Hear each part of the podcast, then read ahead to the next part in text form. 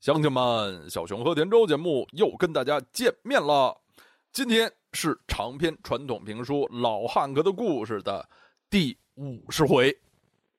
上回书我们说到，一九五三年一月一号新年那天，老汉哥在前往俄亥俄州坎顿参加一场演出的路上，在自己的车里油尽灯枯，与世长辞。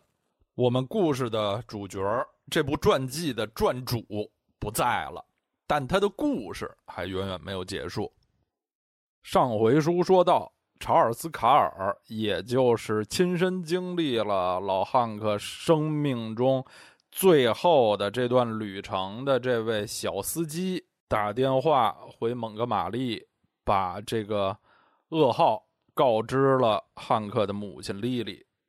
那么，汉克的妻子，或者此时此刻，准确的说，汉克的遗孀比利珍，由谁来通知呢？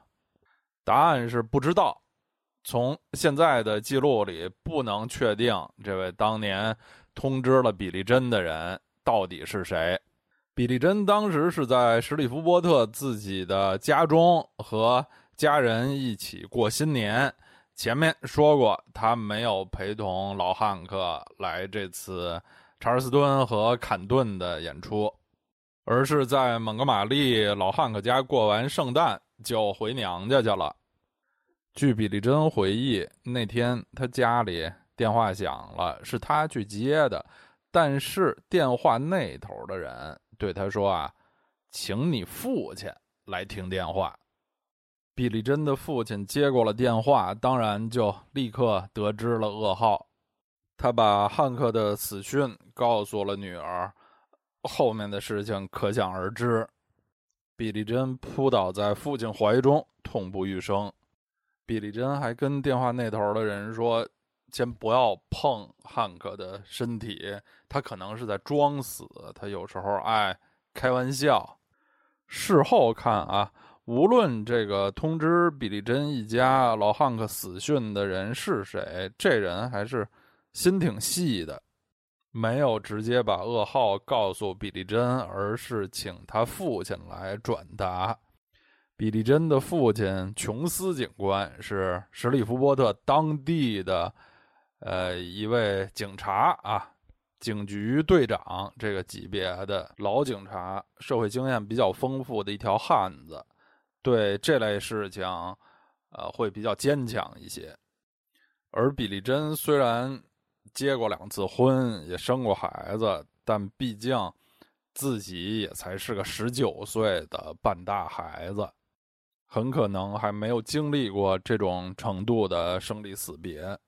好，比利珍这边通知到了，我们也知道他不是第一个得知老汉克死讯的亲人。第一个是汉克的母亲莉莉。哦，对，现在的时间是一九五三年一月一号新年那天的一大早上。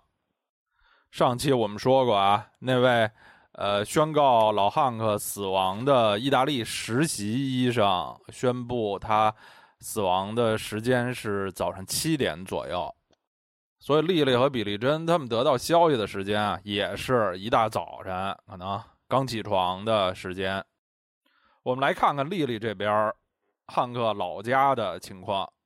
丽丽首先去邮局给汉克的姐姐，也就是自己的女儿 Irene 拍了一封电报。电报这种古代的事物，现在的年轻人估计就没有接触过了。呃，我们小时候上学，呃，语文课还会有一节课啊，一个单元我忘了啊，是让大家。学习如何写电报，因为电报是按字儿收费的，要教大家用尽量少的字儿来表达清楚自己的意思。在五十年代啊，中国和美国都是一样。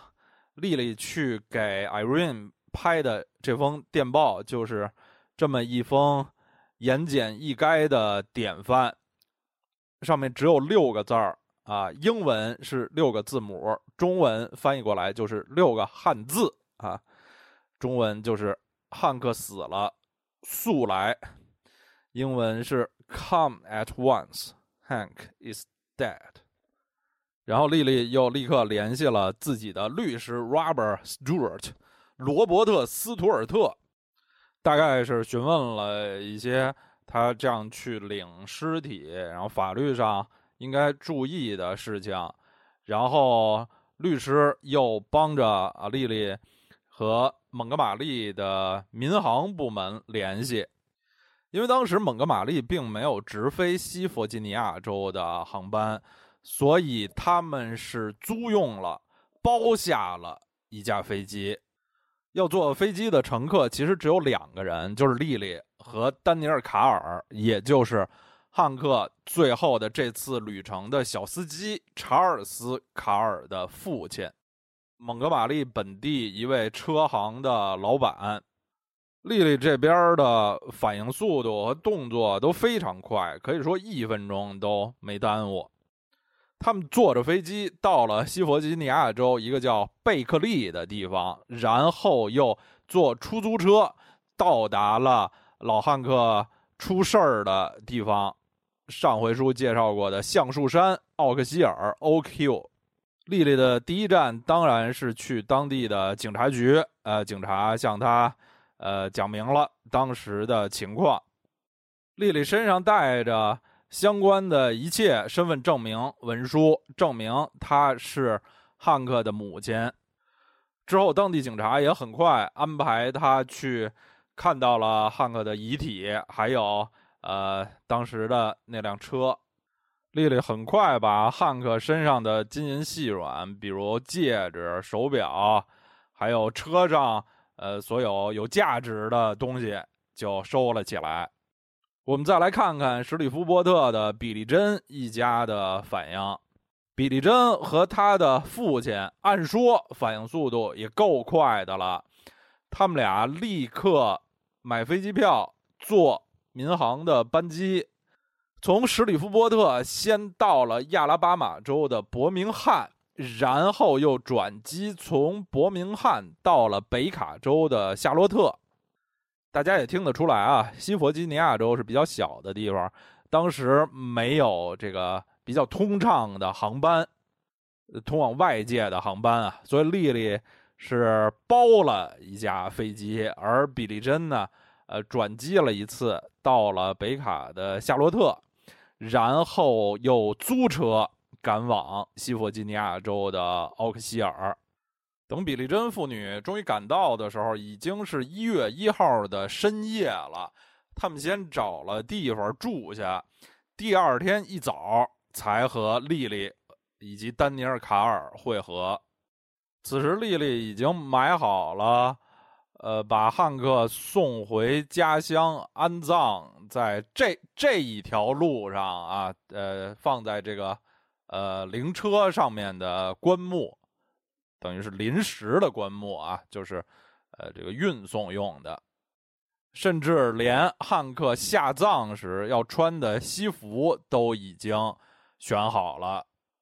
丽丽老姐姐确实是做事雷厉风行，一辈子都这样，即使在这个时候，呃，巨大的丧子的悲痛中，依然效率非常之高。当天的晚些时候，从奥克希尔返回蒙哥马利的车队啊，你可以说是车队，因为有一辆车坐人啊，一辆车是拉老汉哥的灵柩。坐人的车上啊，有四个人，当然有丽丽，有这个卡尔父子，比利珍父女并不在这辆车上。丽丽和比利珍这对婆媳，我们说过啊，特别的不对付。他们是不会一道走坐一辆车的。车上还有一个人是谁？大家能猜出来吗？还有一个人就是 Toby Marshall，马歇尔大夫，老汉克晚年聘用的这位骗子医生啊，蒙古大夫。上回书曾经说到，Toby Marshall 比老汉克手脚麻利。他到查尔斯敦，也就是这场演出啊原本的演出地点，比老汉克要早，一度啊，在这个演出方的眼中，Toby Marshall 成为了老汉克的经纪人、代理人那样的角色。后来也有人通知了他老汉克的死讯，Toby Marshall 于是呃坐着美国的灰狗巴士，后来又通过搭便车赶到了奥克希尔。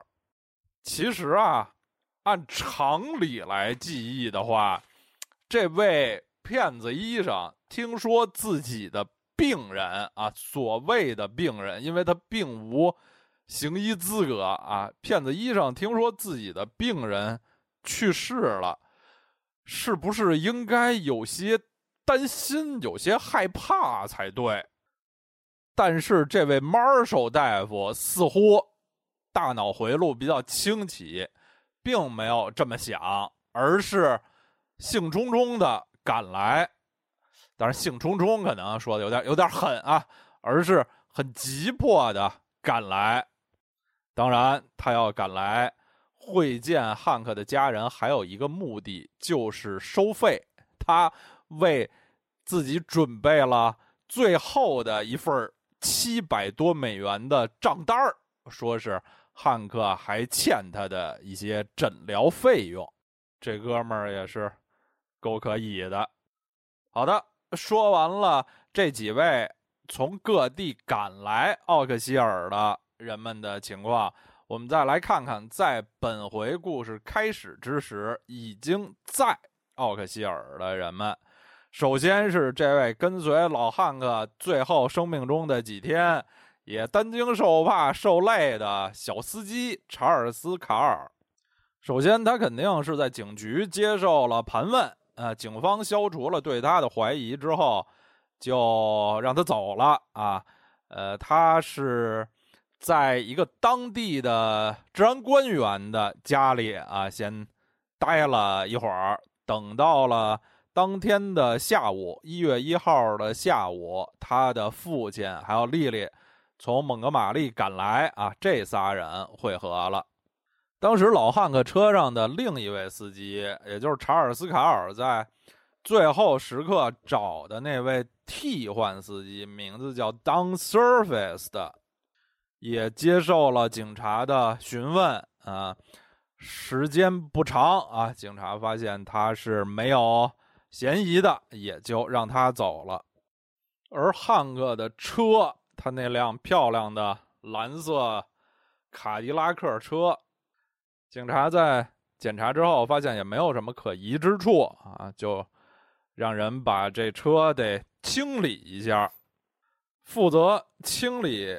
这辆车的呢，就是那个加油站，也就是查尔斯·卡尔和当 service 发现老汉克已经死了，然后惊慌的停在当地的一个加油站，然后去加油站寻求帮助。里面出来一个半老头来这车边看了一眼，告诉那哥俩说：“你们有麻烦了，这人死了。”就是这座加油站，而这位半老头也就是加油站的老板主人，名字叫 Pete Burdett，彼得·伯代特。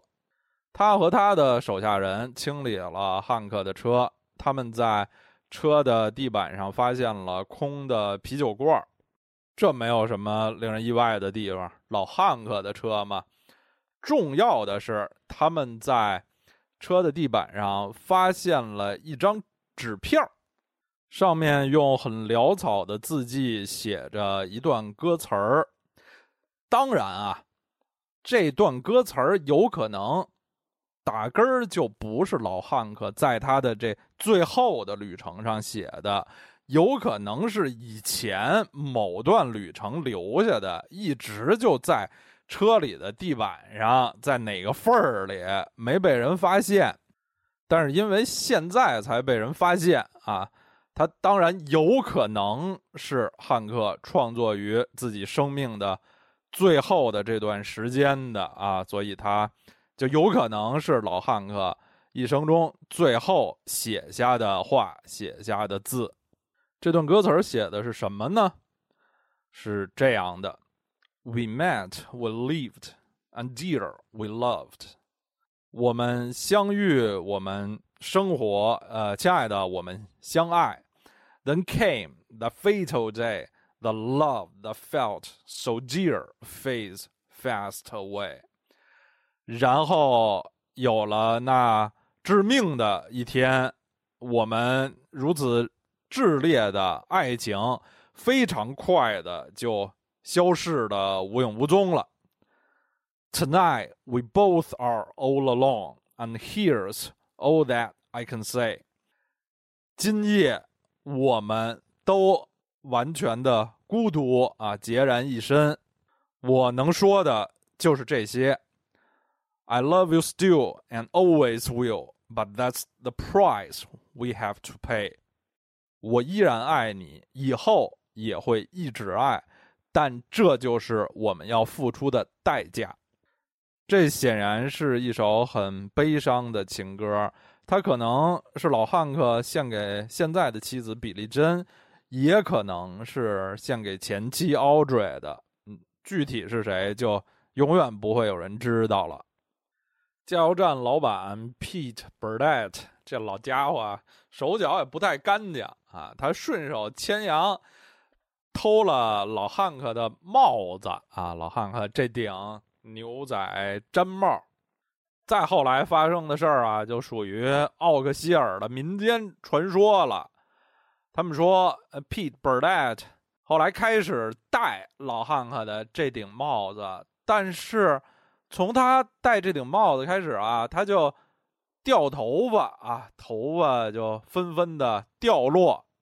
当地的老百姓都说，这顶帽子受了诅咒，或者是因为他是偷的人家死者的帽子，所以他受了诅咒。但其实真实的原因啊，是这人在二战期间曾在太平洋战区服役啊，在丛林里感染了一种皮肤病啊，后来导致他脱发。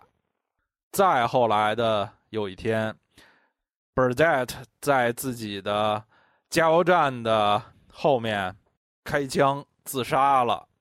这个 这事儿也就不太喜庆，反正是啊，比较邪性。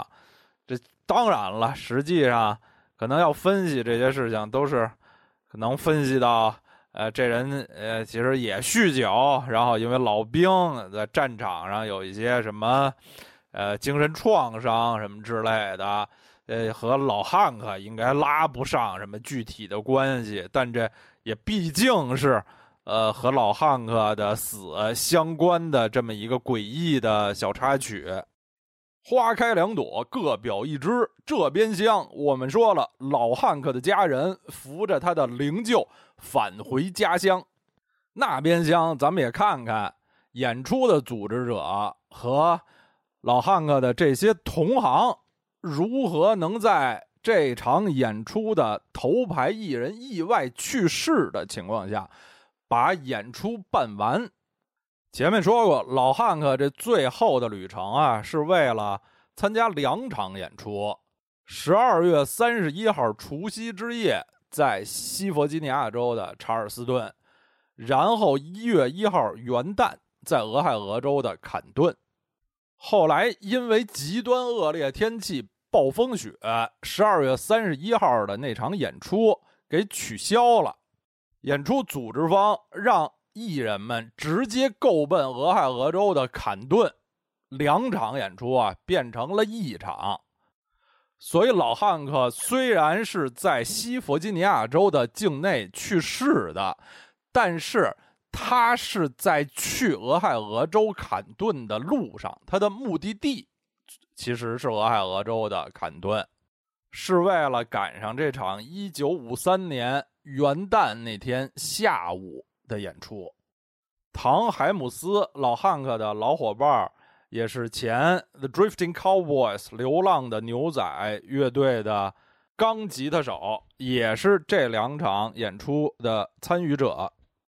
他回忆说，当天他们是连夜开车赶到了坎顿，上午休息了一会儿，大概中午的时候去演出的剧场啊彩场试音，在后台更衣室的门口碰到了本次演出的组织者 A.V. 班福德。班福德对唐海姆斯说：“告诉你个事儿，你得有点思想准备。汉克在来这儿的路上去世了。”乍闻噩耗，唐海姆斯。当然也是大惊失色、悲痛万分，他就问：“那咱们今儿还演吗？这场演出还能继续吗？”班福德说：“我和坎顿本地的这个演出主办方商量了，说演出还得继续，The show must go on。戏比天大，救场如救火，老汉可地下有知，肯定也会希望咱们。”把这场他未能出席的演出照常给演完了。班福德他们已经快手快脚的找到了一位俄亥俄州本地的歌手来填补原本属于老汉克的那部分演出时长。除了老汉克以外，这场演出其他所有的原定演出人员都已经到达了坎顿的表演现场。下午三点，演出准时开始。为演出担任主持人的是俄亥俄州阿克伦的一位 DJ 啊，一位电台音乐的主持人，名字叫 Cliff Rogers，克利夫·罗杰斯。罗杰斯走上台去，对着麦克风说：“女士们、先生们，我在演艺圈已经摸爬滚打了二十年。”也在现场的观众面前完成过很多困难的任务，但是今天，接下来我要做的是我有生以来要做的最困难的一件工作。这时候，台下满满一剧场的观众，有人笑出了声儿，大家觉得。这大过节的，这个主持人怎么这么垂头丧气的？是在开玩笑吗？罗杰斯接着说：“今天早上，汉克·威廉斯在来坎顿参加这场演出的路上去世了。台下依然有一些人在笑着，觉得这真是个很拙劣的玩笑啊。”罗杰斯接着说：“女士们、先生们。”我没有开玩笑，这不是一个玩笑。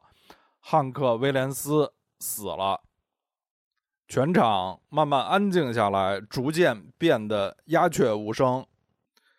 唐海姆斯后来回忆说，他们在后台已经能够听到观众的哭泣声，后台准备上场的一些艺人也开始落泪了。主持人罗杰斯宣布完这个消息。离开了舞台，这时候的舞台上空无一人。一束光打在舞台中央，但是麦克风前没有人。舞台的大幕依然关闭着，没有拉开。参加演出的艺人开始一起在幕后演奏老汉哥的名曲《I Saw the Light》，我看见了光。台下的观众也慢慢的加入进来，会唱的一起跟着唱。There's no more night. Now I'm so happy, no sorrow inside. Praise the Lord, I saw the light.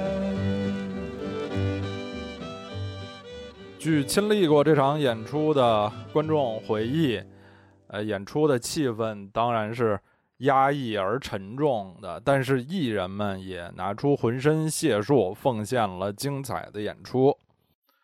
而在演出中表现最出色、令人难忘的是一位当时三十出头的西弗吉尼亚州的乡村歌手，他的名字叫 Hawkshaw Hawkins。Hawkins 最大的特点是人高马大，身高有。一米九五，恨不得以上，在当年的美国乡村音乐圈，估计是身高排行第二的高人啊。第一当然是老汉克的好朋友比大个儿 Big Bill Lister 身高两米。Hawkins 比老汉克要大个将近两岁，但是在当时名气比老汉克小得多。在此后的几年，他的发展非常顺利，去了纳什维尔，也加入了大 Opry 秀，成为大 Opry 的一员。在老汉克去世之后，也就是坎顿的这场演出之后十年，一九六三年的三月五日。美国乡村音乐史上大概是最著名的一次空难，空难的地点是田纳西州的坎姆登。那次飞机失事不幸遇难的人里面最著名的当然是乡村女歌手 Patsy Cline，帕西克莱因，大概是美国乡村音乐史上数一数二的伟大女歌手，金嗓子。当时刚刚三十岁，而 Hawkshaw Hawkins 也在那架飞机上一起遇难了。Hawkins 当年四十一岁。当时他们是从田纳西州纳什维尔去堪萨斯，参加了一个为美国军方啊筹款的一个慈善演出，然后在回纳什维尔的路上。飞机因为恶劣天气失事了，这个事儿当然扯得比较远了，但这也算是和老汉克最后未能参加的演出相关的一个插曲，一个小知识吧。好的，今天的故事就讲到这里，下面是听歌时段。今天听的这首歌是老汉克的一首早期作品，四十年代的作品啊。歌名叫《I Don't Care》，后头是括号，If tomorrow never comes，我不在乎有没有明天啊，就算明天不再来，我也不在乎。这是老汉克非常擅长创作的那种男儿有泪要轻弹，每天都是伤心处类型的歌曲，就是特别惨，我。你跟我分手，我哭泣，我要死啊！我不行了，我太痛苦了。这种歌，呃，歌词歌曲写的都非常流畅，虽然特别惨，但是我总听着，我听的时候啊，总觉得挺好玩的。咱们来听听歌中唱了些什么啊？I don't care if tomorrow never comes. This world holds nothing for me. 我不在乎明天会不会来。世界对于我来说已经没有任何吸引力了。I've been lonely night and day ever since you went away, so I don't care if tomorrow never comes. 自从你离去，我日日夜夜忍受着孤单，所以我不在乎明天会不会来。If tomorrow never comes and the sun don't ever shine, it won't matter with me. 明天还会不会来？太阳是否照常升起，都和我无关，我都不管了。For when she ran away, my world ended that day。 因为当她离开我的时候，我的世界也走到了尽头。So I don't care if tomorrow never comes。所以我不在乎明天会不会来。My lonely mind wanders back to the days that used to be. My broken heart cries out for you. 我孤寂的心啊，想到那些过去的日子，我破碎的心啊，为你痛哭。Oh, if I can't have you here, I can't go on, my dear. 哦，我如果失去了你，生活再也没有意义了，亲爱的。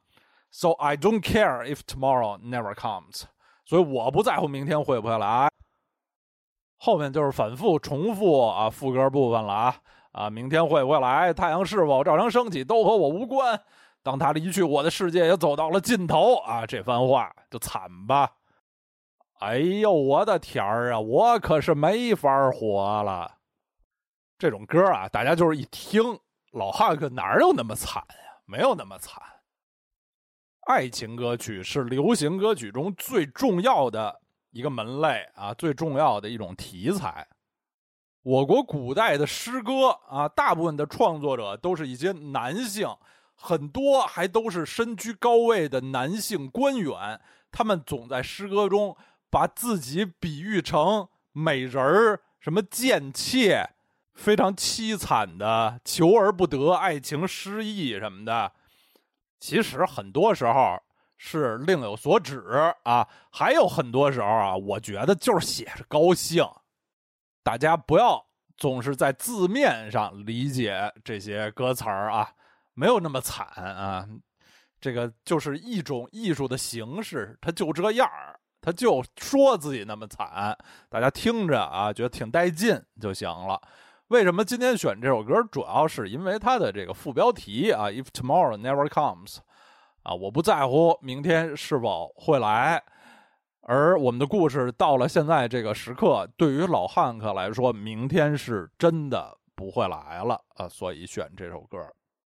今天这期节目是长篇传统评书《老汉克的故事》的第五十期。喜爱老汉克的朋友们也惊喜的发现啊，这第五十期显然不是最后一期。对喽，老汉克人没了，故事可还有，故事没讲完呢。下面还是会高高兴兴的给大家讲老汉克的故事。喜爱这个专题、喜爱老汉克的朋友们，放心吧。今天的节目就到这里，感谢每一位支持老汉克、支持老汉克的故事的朋友们，更感谢每一位为节目打过赏的您。有了您，才有这个节目啊！好，我们下期再见，拜拜。